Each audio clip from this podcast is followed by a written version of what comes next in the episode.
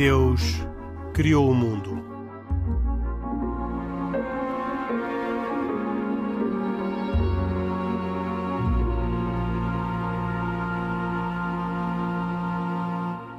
Boa noite e bem-vindos a esta edição de E Deus Criou o Mundo.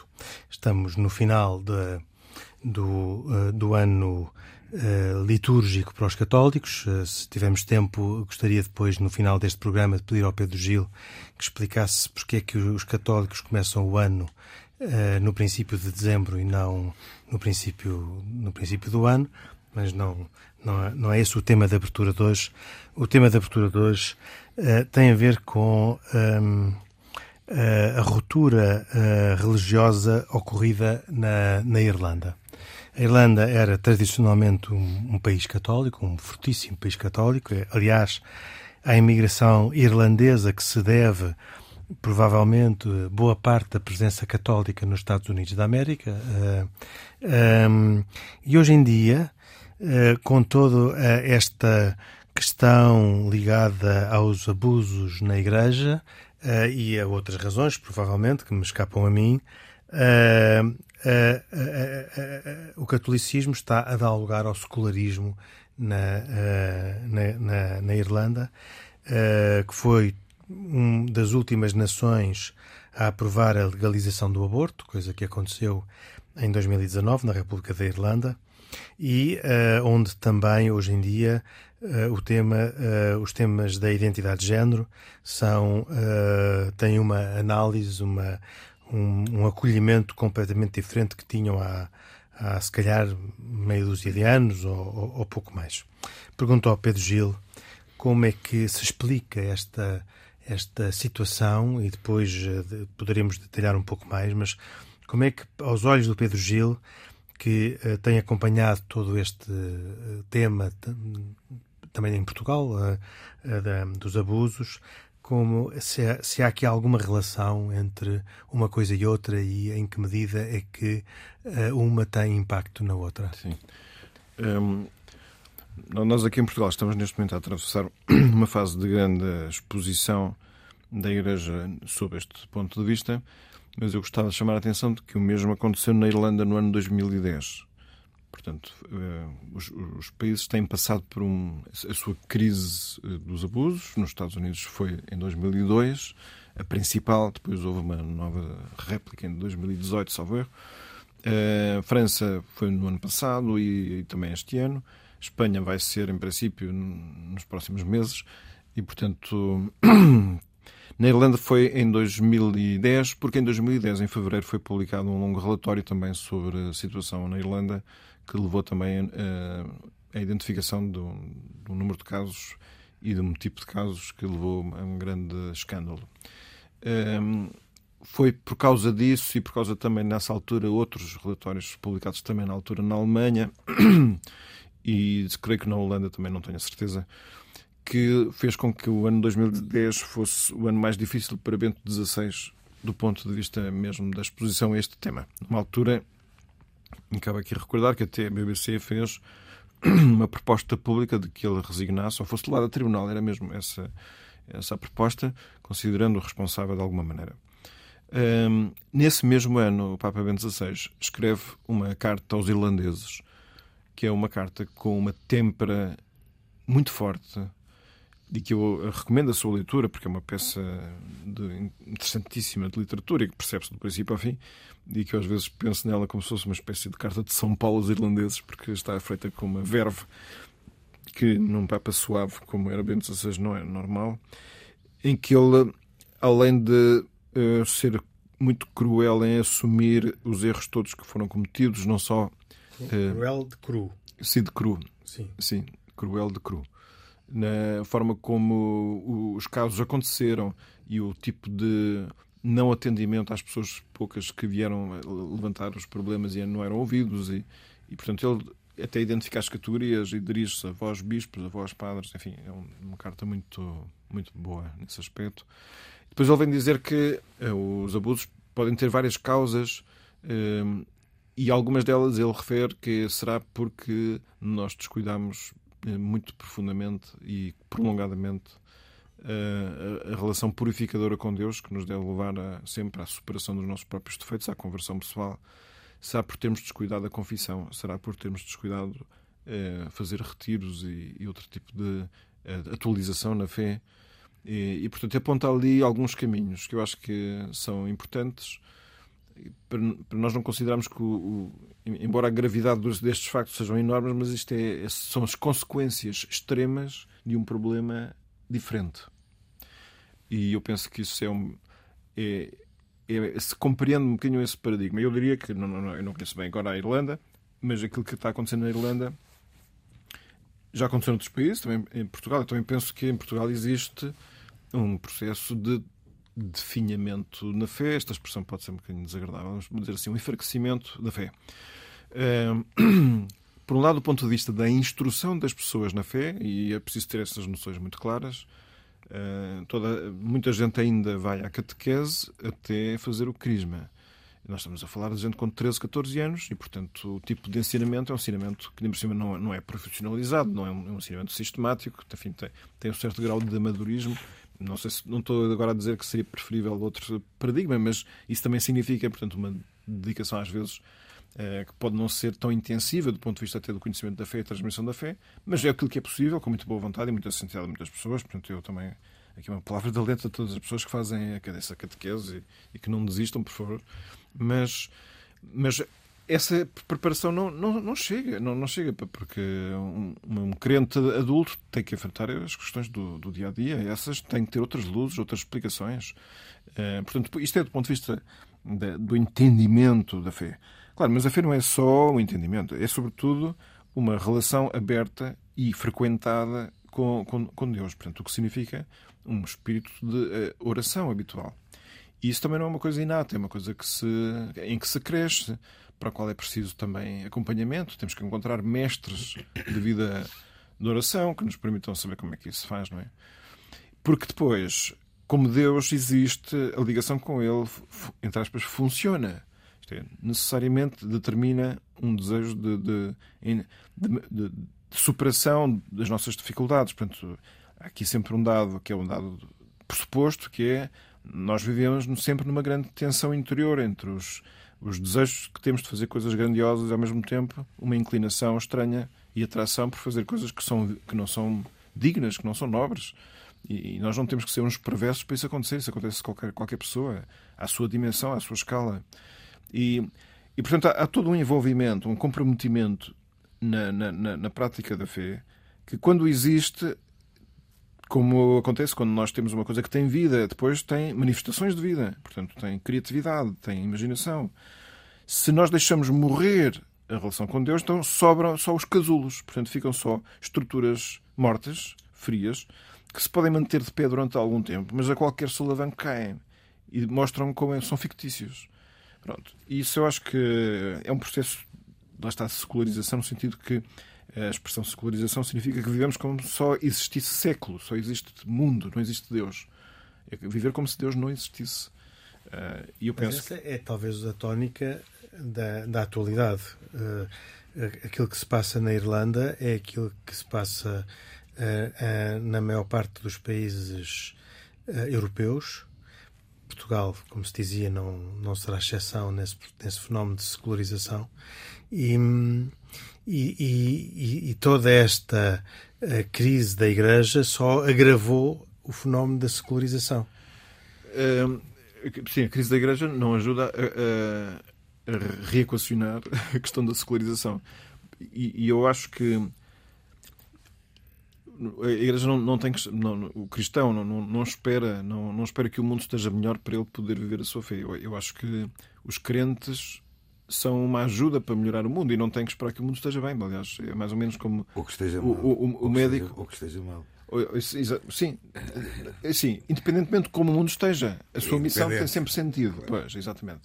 É mais ou menos como uh, sim, o, o médico não quer dizer quer que, que não haja doentes, mas não, mas não se pode admirar que haja doentes. Portanto, é a sua, é a sua função é, é um dado. Não? É? As pessoas estão doentes habitualmente, mas também há doenças espirituais e isso é o normal. Não, portanto, não, eu, eu não gosto muito daquela justificação que diz não, a igreja agora é mais difícil porque o mundo não, não está aí virado. Quer dizer, o mundo nunca esteve para aí virado, não é? Para, para, para os crentes, porque há, uma, há, há, forças que, que empurram sempre para estarmos só a pensar que o mundo é esta pressa da vida de todos os dias. Pronto, e que o mais, mais além não existe. E, portanto, ficamos assim um bocado sempre encafuados no, no mundo que é estreito. Só a ligação com Deus é que permite rasgar mais os horizontes, porque isso é próprio de Deus, que Deus é grandioso. Ah, às vezes também pensamos que por ser grandioso está longíssimo, tem que estar mesmo só onde se governa o mundo todo, que não sabemos onde é que é. E não é assim. A grandeza de Deus manifesta-se tanto em estar Ele a cuidar de coisas grandes como a cuidar das mínimas. Só mesmo Deus consegue estar no detalhe e estar em todos os detalhes, porque Deus é Deus, não, só, não, é, não, é, não é cada um de nós, não é? Mas eu não sei, eu não encontro neste processo da Irlanda elementos que sejam especiais próprios da Irlanda. O, talvez o, o, o, calendário tenha sido diferente, ok? Portanto, o problema já existia e depois há um problema de afastamento das pessoas, também uma certa decepção, porque assim, também quando, quando um cristão não está muito enraizado em Deus, depois pode às vezes o seu ponto de ligação, em vez de ser Deus, recua para a igreja e, claro, a igreja será sempre uma coleção de pessoas todas elas marcadas por grandes insuficiências. Portanto, enquanto que em Deus não se encontra essas insuficiências, qualquer representante seu tem. Portanto, se nós pusermos Deus de lado, teremos sempre grandes motivos para encontrar pontos de choque com a Igreja, porque há sempre decepção e não, não, nunca encontraremos outras coisas. Eu já, eu já volto ao Pedro para conversarmos sobre o que é que pode ser feito, pela, seja pela Igreja Irlandesa ou pela Igreja Portuguesa ou qualquer outra, para contrariar esta tendência, mas pergunto ao Isaac se também nota no judaísmo que há uma tendência de secularização entre as comunidades e, portanto, também um afastamento do religioso. Bem, eu, eu posso falar em relação a uh, Portugal. E se calhar um bocadinho em relação a Israel, um país que eu visito bastante.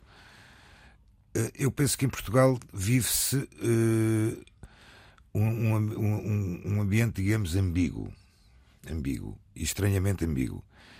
Uh, encontramos, por exemplo, uma comunidade pujante, uh, judaica, pujante, na cidade do Porto, em que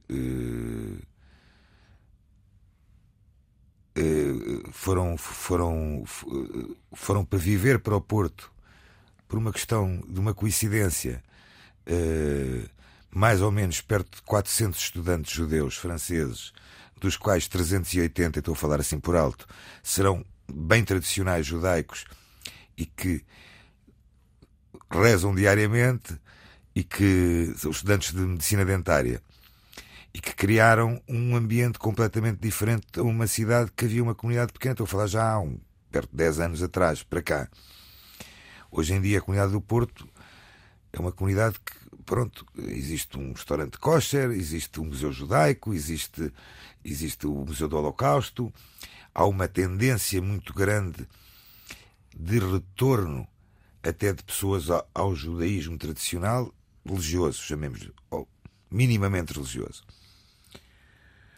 Em Lisboa passa-se uma situação um bocadinho diferente, em que eh, é uma comunidade que não está, eh, digamos que não foi renovada dentro do parâmetro habitual que existia, uma comunidade que está a viver de pessoas de fora, estrangeiros, muitos estrangeiros que vieram para Portugal, e que o judaísmo que eles pretendem é um judaísmo não é secular, mas é quase secular. Quer dizer, voltamos a falar na mesma. Ou seja, não, não, não há uma exigência, por exemplo, entre aspas, de uma escola judaica, uh, algo fundamental para, para, para a vida judaica haver uma escola judaica. A escola judaica é, corresponde à catequese do, do Pedro Gil? Uh, chamaria até mais que catequese, ou seja, uma escola, uma escola em que os, as crianças tivessem uma educação judaica desde a sua tenra idade. Mas também uh, tivessem educação laica, escolar. Laica também. Ou seja, okay, portanto, fosse um colégio. Como, existe, como existem. As escolas católicas. Imaginando uma, igre... uma escola dos salesianos, por exemplo, um exemplo dos salesianos, mas não, não nesse. Não nesse não, não digamos. Mas para. Não nesse nível que se vive em comunidades judaicas, por exemplo, em Espanha, em França, em Itália, em que existem escolas próprias, chamemos de escolas mistas, por assim dizer, inclusive com, com estudantes que não são judeus. Uh,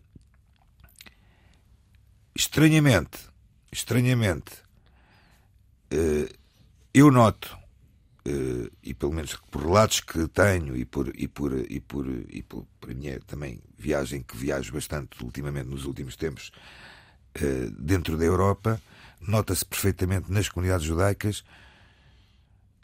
um retorno à religião, que é uma coisa interessante. As pessoas, eu, eu, eu, eu costumo às vezes até eh, explicar isto de uma forma clara, uh, mas é verdade. Uh, eu... O que é que foi feito para haver esse retorno? Há o que é que aconteceu? Há uma, há uma, há uma, houve uma abertura muito grande, particularmente de, de, uma organização judaica. Estou a falar de uma organização judaica que existe em Portugal também e que eh, é o, o Rabad de Portugal, organização Rabad. É uma organização judaica que que eh, prolifera pelo mundo, por assim dizer, e que eh, recebe todo e qualquer judeu, seja ele o mais ou menos religioso, de braços abertos e motiva a uma vivência judaica muito grande. Eu, eu, eu dou um exemplo. Eh, estive há um mês e meio em Viena e quis fazer oração da tarde. Nunca, já não fazia uma oração da tarde com, com o quórum de os tais dez homens e dirigi-me a um, a um centro rabat que estava próximo do meu hotel. Qual é o meu espanto? À tarde oração da tarde, ou seja, em pleno dia de trabalho. A que horas é que é? é poderá ser entre as 3, 4 da tarde, 5 da tarde, da parte da tarde. E estavam 50 pessoas. Ou seja, para mim foi uma surpresa enorme. Quer dizer, eu não, me lembro de ver uma, uma, uma cerimónia uh, da tarde, que é a segunda cerimónia religiosa que fazemos. Em que, ou seja, existe. Eu acho que existe no judaísmo uma, uma, uma renovação. Uma renovação uma boa renovação. Mas não deixa de haver também uh, muitos movimentos seculares, não? sem dúvidas. Que, que, que, o judaísmo deve ser vivido uh, com uma componente religiosa e uma componente social, que leva, muitas vezes o social, o social leva ao religioso também. Eu, eu pergunto se é, se é verdade aquele dado que eh, eu até acho que escrevi no artigo para um, um jornal digital. Da, da comunidade, da comunidade do Porto. Porque eu fui buscar esse dado numa publicação que dizia que em Israel, em cada três pessoas, dois são agnósticos ou ateus. Não sei se isto. Eu vi num. Oh, oh Pedro, Aretz deste oh, mundo. Oh, oh Pedro, oh Pedro eu, eu, eu não é essa a impressão que tenho. Uh, impressão que tenho de, de visita a Israel. Uh, não é essa a impressão que tenho existe, até no próprio Estado de Israel, tem havido alterações que vão muito a propósito da secularização. Por exemplo, uh, discute-se, e acho que vai muito em breve uh, estar em, uh, em funcionamento, a reutilização de transportes públicos em Shabat, no dia do descanso, que não existia. Pois. Ou seja, há uma grande discussão sobre alguns temas. agora, Depende do sítio onde estiveres. Se estiveres em Tel Aviv é de uma forma, se fores a Jerusalém já vai ser de outra, se fores a Sefata, Safed será outra. Ou seja, Israel é um... E basta ver também até a nível dos resultados eleitorais. Porque se fosse um teste de praticantes, seria parecido com os índices da maior parte dos países católicos. Estamos a falar de crentes, não estamos a falar ainda de praticantes. Crentes. Pelo menos eh, se eu estou a recordar bem o dado que eu tinha visto. Mas, não, não é exatamente. É que estamos a falar. Não, não, até mesmo em termos de, de, de, da agenda política, os partidos religiosos são partidos com, com, com, com bastante peso. E essas pessoas que votam nos partidos religiosos, eu não acredito que não quando falam em partidos religiosos mesmo, uh, não acredito que vão votar porque só porque não gostam do partido do lado. Certo. Ou seja, a força do judaísmo é uma força muito grande eh, no Estado de Israel e em algumas comunidades judaicas internacionalmente. Os Estados Unidos, em França, estamos a falar das duas, se calhar, provavelmente as duas maiores comunidades judaicas. Na Argentina. Na Argentina. Bélgica não é uma. Bélgica, mas estamos, estamos, a falar de números mais pequenos, porque se for, os Estados Unidos, estamos a, estamos a, os Estados Unidos estamos a falar de a segunda maior comunidade judaica, que já foi a primeira, já teve mais que Israel. Neste momento, Israel é o primeiro. E depois, os Estados Unidos com perto de mais de 6 milhões de, de, de, judeus. Se eles são todos, não são crentes, não, crentes não são, não são, não vão todos à sinagoga, não, quer dizer, não comem todos kasher, ou kosher, como, como se diz no estrangeiro, como eu costumo dizer. Mas, mas há uma curiosidade, por exemplo, interessante. Eh, que não vem a propósito da questão da crença, mas tem a ver com, com a parte da componente uh, uh, da alimentação. Há um estudo interessantíssimo nos Estados Unidos de que o consumo de alimentos com certificação kosher é perto de 40 milhões. 40 milhões de, de, de pessoas. Ah, pessoas. Ou seja, uh, e porquê? Sim, sim, sim. Numa, num meio de uma comunidade que tem os tais 6 milhões. Portanto, é uma atração. É um, alguma atração existirá ali, não é? Deve ter, deve ter o. Ver com as certificações. E... Tem a ver com as mais certificações. Ou seja, quantificar, quantificar esta, essa. Não há estudos eh, reais feitos sobre isso nas comunidades. Uhum. Apesar de eu achar que se devia fazer. Eu acho que se devia fazer. Até na minha própria comunidade. Era importante fazer um. Realmente não é fazer um, um, um referendo, mas é perguntar às pessoas o que é que, o que, é que pretendem, o que é que, o que é que querem, o que é que, o que é que é para vocês importante certo. Para ter uma vida judaica. E iríamos ter muitas surpresas.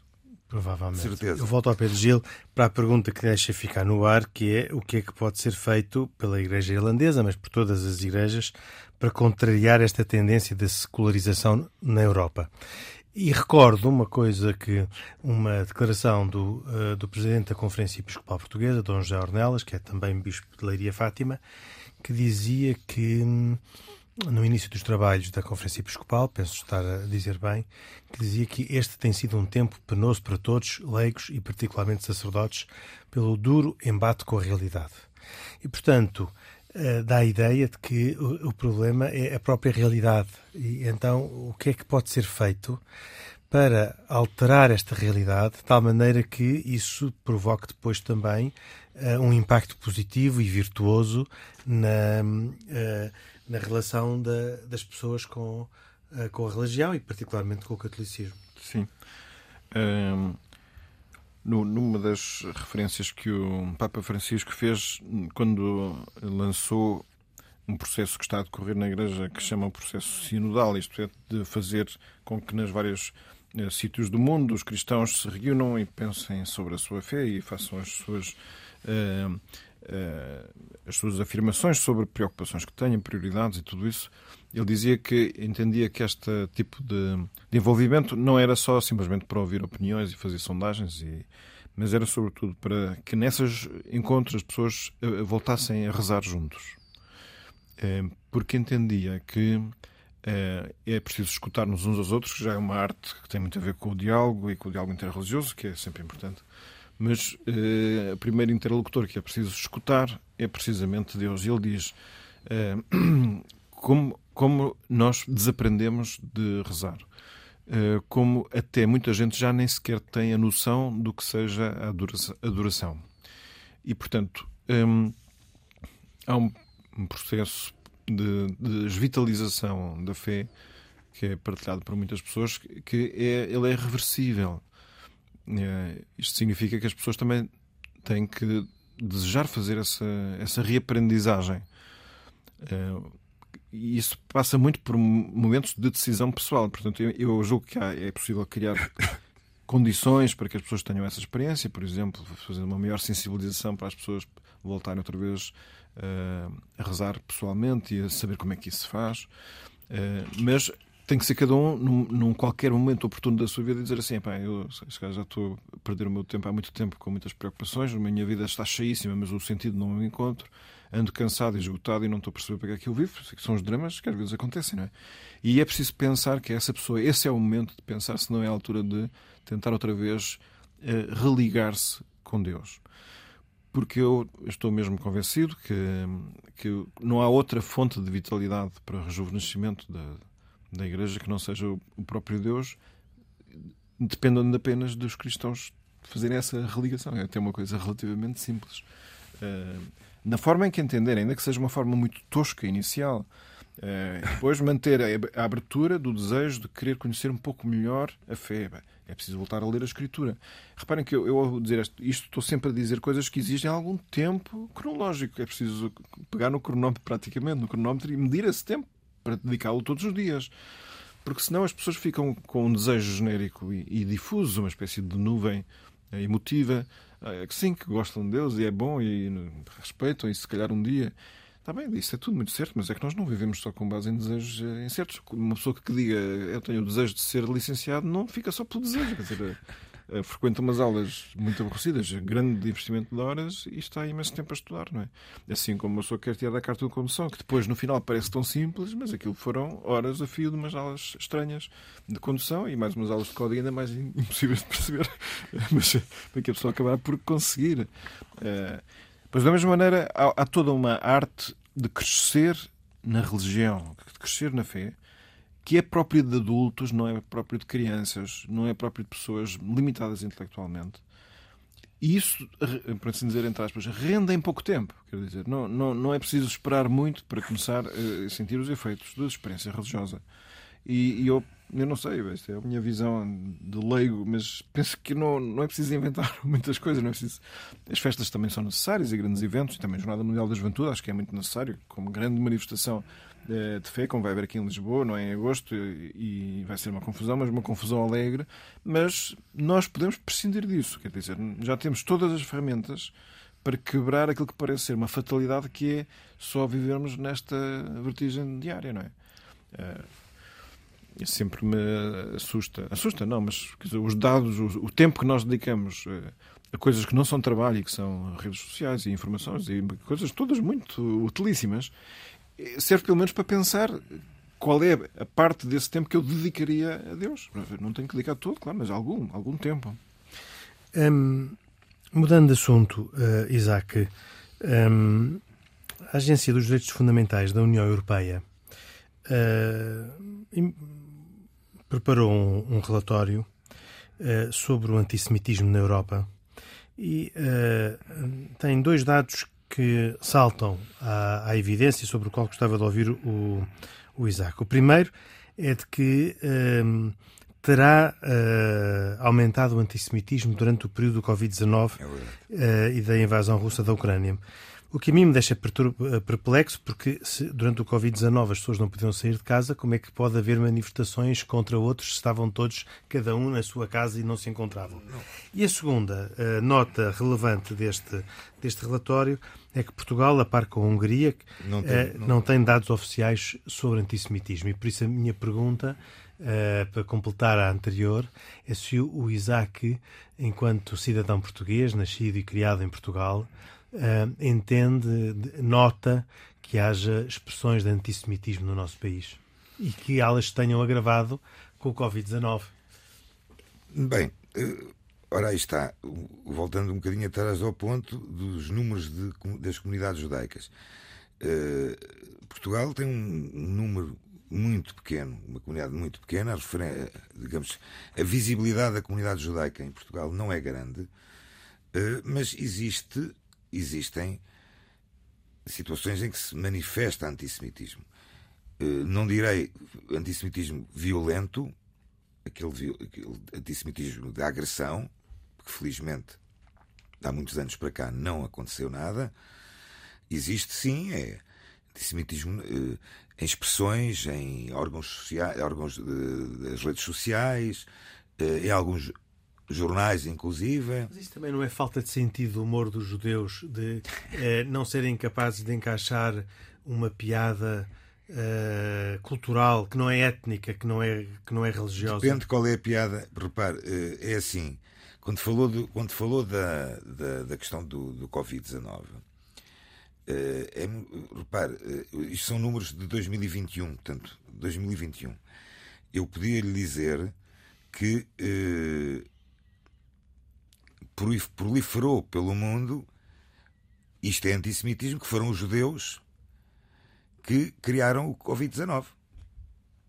A razão foram os judeus. Os judeus é que criaram e que fizeram espalhar o Covid-19. Mais uma teoria estranhíssima, entre as muitas que aconteceram. É? Pronto. Uh, ou seja, não precisavam estar na rua para fazer isso. Bastava porem-se nas redes sociais e isto ia passando. Uh, só para terem uma ideia, na Europa, em França, houve um aumento em 2021 de 78%. E estamos a falar de, neste caso já da Alemanha, da França, do Reino Unido, de Itália. Estamos a falar de atos antissemitas já com agressão. Portanto, isto não é uma questão, não é uma questão, não é uma questão de humor. Porque se fosse de humor, eh, com certeza que eh, não se tinha que andar aos tiros e, aos, e, aos, e às bombas, às sinagogas e às escolas e, aos, e às pessoas na rua e aos rabinos e aos homens que têm mais barba e o outro que tem equipar na cabeça. Isto é o antissemitismo. E isto existe, infelizmente. Agora. Mas no nosso país no, encontra. No Alguma expressão é, é, desse antissemitismo ou só encontra as tais graçolas eh, sobre. Não, graçolas, sobre... graçolas eh, que são graçolas, mas são. não deixam de ser antissemitas. As graçolas têm todas elas. Em tudo, em tudo, em tudo existe um limite. As graçolas todas elas têm um limite. Uh, uh, agressões, ou seja, o antissemitismo violento, felizmente em Portugal, não existe. Felizmente em Portugal não existe. Não existe, ou pelo menos é, é muito, muitíssimo residual. Agora, que ele existe, existe. Ou seja, existe e é. E, é, e, é, e olha. Dê um exemplo. Eu vou-lhe dar, eu vou, um eu vou dar um exemplo. Um exemplo. Isto é algo que aconteceu comigo. Certa vez fui, e não foi há muito tempo,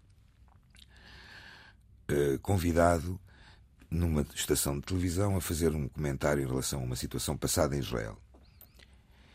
E uh, eu estava a ouvir atentamente a senhora, que era num, jornal nacional, eu estava a ouvir uh, atentamente a senhora e ela diz, em determinada altura, diz assim: as tropas judaicas, isto é, em relação ao, ao conflito israelo-palestiniano, as tropas judaicas bombardearam tal, tal, tal, tal. E quando fui eu falar, disse-lhe assim: olha, antes de fazer qualquer pergunta, eu vou-lhe só dizer uma coisa. As tropas de Israel não são judaicas. São. Há lá judeus, há cristãos, há drusos. O que a senhora acabou de fazer é claramente motivar ainda mais e instigar ainda mais o antissemitismo. Portanto, começa por. Estou-lhe a dar um pequeno exemplo de uma afirmação que é uma afirmação, se calhar até sem qualquer uh, grande intenção, mas é antissemita. Não foram as tropas judaicas que bombardearam Gaza ou que fizeram determinada operação. Portanto, poderia, podíamos estar aqui a, a, a, Tivemos um comentário que eu agora estou a tentar ainda, ainda, ainda me recordar e que tem a ver com um célebre, conhecido uh, ex-militar e que nos twitters começou uh, uh, minimizar o Holocausto também. Que o Holocausto, ou seja, uma, um, um revisionista do Holocausto. E repare, a negação do Holocausto é um crime. É um crime. Quem nega o Holocausto está a negar a história. Em Portugal não é. Em Portugal não é crime. Eu sei que em Portugal não é crime. Mas se fizer isso em França, ou em Itália, ou em Espanha, dá direito à prisão. Ou seja, quando o Henrique fala que em Portugal não existe nenhum relatório uh, sobre atividades e ações antissemitas, repare, falou num outro país também, falou na Hungria. a Hungria é um país neste momento que, inclusive, se fala na eventualidade de, de saírem do Parlamento Europeu. Da União Europeia. Da União Europeia. Portanto, eu não gostaria nada de estar ao lado, o meu país estivesse ao lado da Hungria em várias outras situações. O que é que as comunidades judaicas portuguesas podem fazer para alterar esta situação e promover as comunidades judaicas estatísticos? As, as, as comunidades a falta de informação comunidades, permite dizer as, que não acontece nada, como suspeitar que acontece mais do que aquilo que acontece. Não, existiram e existem situações que eu pessoalmente tive conhecimento e que foram alertadas as autoridades locais. Portanto, isso tem que existir num, num, num relatório. Portanto, se, se houve um, um auto da ocorrência supostamente têm que estar, têm que estar uh, reportadas. Se não estão reportadas é porque não há ninguém a reportar. Ou seja, ou ninguém. Ou, ou, ou, é de tal maneira residual que para o Estado português isto não é importante. O que é grave, na minha opinião. Última pergunta, rápida, para ainda temos tempo para as recomendações. Pedro Gil, uh, hoje, dia 29 de novembro, está a começar o novo ano uh, para os católicos e, e, e, retoma a pergunta do início: porque é que os católicos que têm um calendário que foi feito por um Papa não começam esse calendário no dia em que começa o seu ano litúrgico, como aliás farão os judeus e os muçulmanos, mas começa numa outra altura, mas eh, o ano dos católicos começa agora, nesta, neste próximo domingo. O ano litúrgico judaico não começa dia 1 de janeiro. Não, não, mas, começa, mas tem a ver com o ano, com o ano judaico. judaico sim, claro, sim, com o calendário judaico. Pronto. Exatamente, é isso que eu estou a dizer. Sim. Rapidamente, é, Pedro. Eu não, não, sei dizer porque é que o ano civil não começa no início do ano litúrgico, sei dizer porque é que o ano litúrgico começa quando começa. Que é, uh, já, já, é qualquer já é qualquer já é coisa. É, são cerca de quatro semanas, eu não sei dizer com, com rigor, antes do, do Natal, antes do nascimento de Cristo. Isso se chama Advento, que é um período de preparação e espera e desejo de que se, se cumpram as escrituras na leitura que os cristãos fazem da, da, da Bíblia, um, ehm, daqueles anúncios meio velados de que, em certa altura, nasceria de uma virgem ou de uma donzela, conforme as, as interpretações de Isaías, aquele que viria a ser o rebento de José, enfim, o, o novo, o novo, o novo Adão, enfim, um homem que iniciaria a nova humanidade. Esse homem, ainda por cima, é Deus, que é Jesus Cristo, que nascido em Belém depois no dia 25 de dezembro. E isso começa com o primeiro domingo do Advento, e esse é o nascer, outra vez, o nascer do sol do ano litúrgico, que atingirá depois o seu ponto máximo na Páscoa, para depois voltar outra vez a, a, a pôr-se o sol litúrgico. E esta última fase do ano, um, vivida pelos cristãos, é coincide com o mês dos defuntos, é um bocado o fecho de todas as coisas, é olhar para outra vez para o fim da vida de cada um. É, mas ainda assim termina com uma grande festa chamada Festa de Cristo Rei, porque ainda que seja o derradeiro dos domingos, é aquele em que se, uh, se agradece. Que foi, que foi, o domingo passado. Foi o domingo passado que se agradece a, a Deus ter querido feito, ter-se ter -se feito homem para nunca mais deixar de o ser e para ser aquele que irá ser uh, a cabeça da, da vida definitiva, que vai ser um, outra vez um universo assim como nós conhecemos, mas uma, uma, em forma restaurada, de alguma maneira, e aí já numa vida que não terá fim, e portanto se acabaram todas as nossas limitações e só, só uh, desfrutaremos tudo o que é bom e numa dimensão que nem sequer conseguimos imaginar. Muito bem. Uh, para terminar e para fechar, uh, Isaac Assor, uma, uma recomendação. Bem, então eu vou fazer uma recomendação que eu penso que já devo ter feito, mas acho que merece a pena voltar a fazer, que é um livro uh, chamado Vozes Judaicas de Portugal, uh, um livro escrito pelo rabino Eli Rosenfeld, o responsável do movimento Rabad aqui em Portugal, e o rabino Shlomo Pereira, uh, em que eu, antes de passar ao, ao, ao, conteúdo, gostava de explicar. O rabino Shlomo Pereira é um rabino nascido em Lisboa, em 1982, radicou-se nos Estados Unidos, recebeu a sua ordenação em Jerusalém e tem um vastíssimo trabalho, trabalhos publicados do seu doutoramento em Economia na Universidade de Stanford sob o nome de Alfredo Marvão Pereira. Eh, este livro uh, o que é que ele menciona? Essencialmente, uh, trabalhos escritos por seis rabinos com ligação direta a Portugal. Os rabinos José Rayon, Dom Isaac Abrabanel, Menassé Ben Israel, que nasceram em Portugal, e mais outros três que Isaac Aboab, Abraão Sabá e Isaac Caro, que passaram parte das suas vidas em Portugal.